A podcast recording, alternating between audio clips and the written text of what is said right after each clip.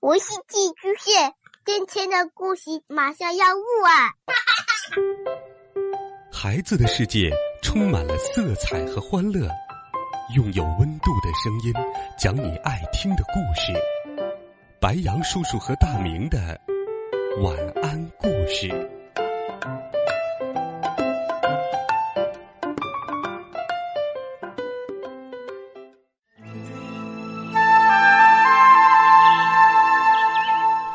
小朋友们，晚上好！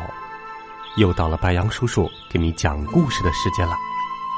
今天，白羊叔叔给你准备了一个中华传统故事。这个故事可以说伴随了几代人的成长。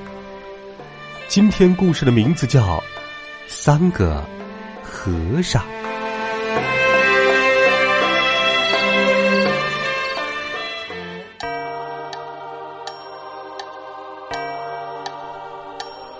从前，这山上有一座庙，庙里住着一个小和尚。庙里没有水，用水要到山中的溪边去挑。有一天，一个高高的和尚路过小庙，觉得这里山好水好，就和小和尚商量着。住了进来，两个人在一起的感觉很不错，一起诵经，一起种地。不过喝水嘛，慢慢的就变成两个人一起去抬了。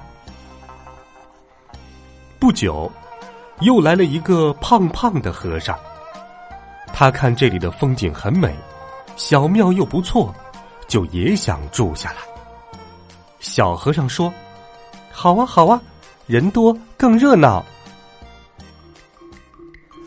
三个人的感觉就不一样了。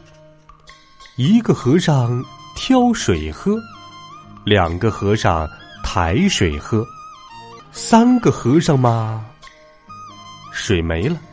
现在谁去挑水呢？这一位正忙着呢。这一位好像着急去茅房，天都快黑了，还是没有人去挑水。天已经黑下来了，三个和尚瞌睡也来了，就各自回禅房睡了。月亮出来了，乌云也来了，月亮躲进乌云里去了，小老鼠。出来找吃的了，他们爬上佛台，乱哄哄的，把烛台打翻了。不好了，不好了，着火了！可是没有水，快挑，快挑，快快快！三个和尚奋力救火。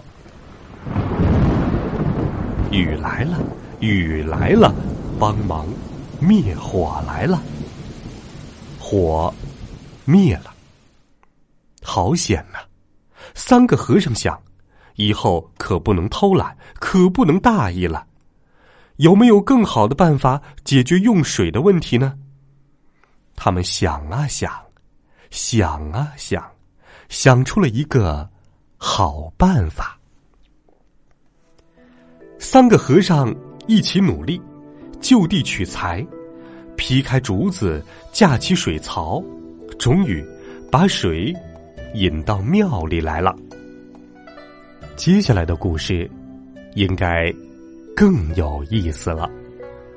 不过，这个故事到这儿就讲完了。未来三个和尚如何呢？小朋友们、同学们，我们自己来想一想吧。一个和尚挑水喝。两个和尚抬水喝，三个和尚没水喝。这句话体现了我们对人性弱点的洞悉，有无奈，更是教训。白杨叔叔觉得，我们怀有什么样的心思，事物往往便会有什么样的结果。挑水劈柴很美，种瓜摘豆很美，劳动很美。我们若有朴素的心绪，生活。就会很美。今天的故事就给你讲到这儿了。欢迎在微信当中搜索“白杨叔叔讲故事”的汉字，点击关注我们的公众微信号。欢迎你给白杨叔叔留言。我们明天见，晚安，好梦。